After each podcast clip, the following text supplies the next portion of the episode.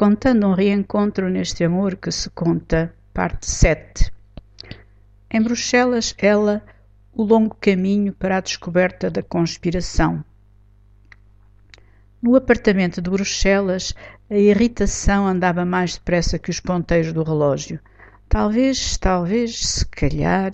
Mas o quê? Onde? Com quem? Talvez, sei lá, alguma coisa de última hora e ele a telefonar-me para Lisboa? Talvez.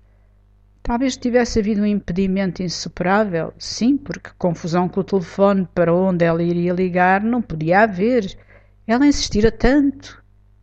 Apesar disso, ainda marcou o número de telefone do gabinete do Parlamento, com uma réstia de esperança. Nada. Ficou ainda mais irritada, furiosa. Ele estragara tudo. E ela que pensara tudo tão bem, com tanto amor, mal empregado. Quando o telefone tocou ali na mesinha ao lado, não soube logo o que fazer.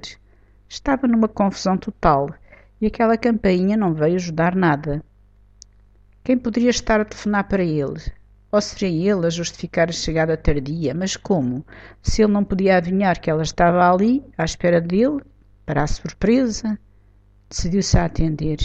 O que iria ouvir? E quando ouviu a voz dele, ficou paralisada, muda, por uns momentos.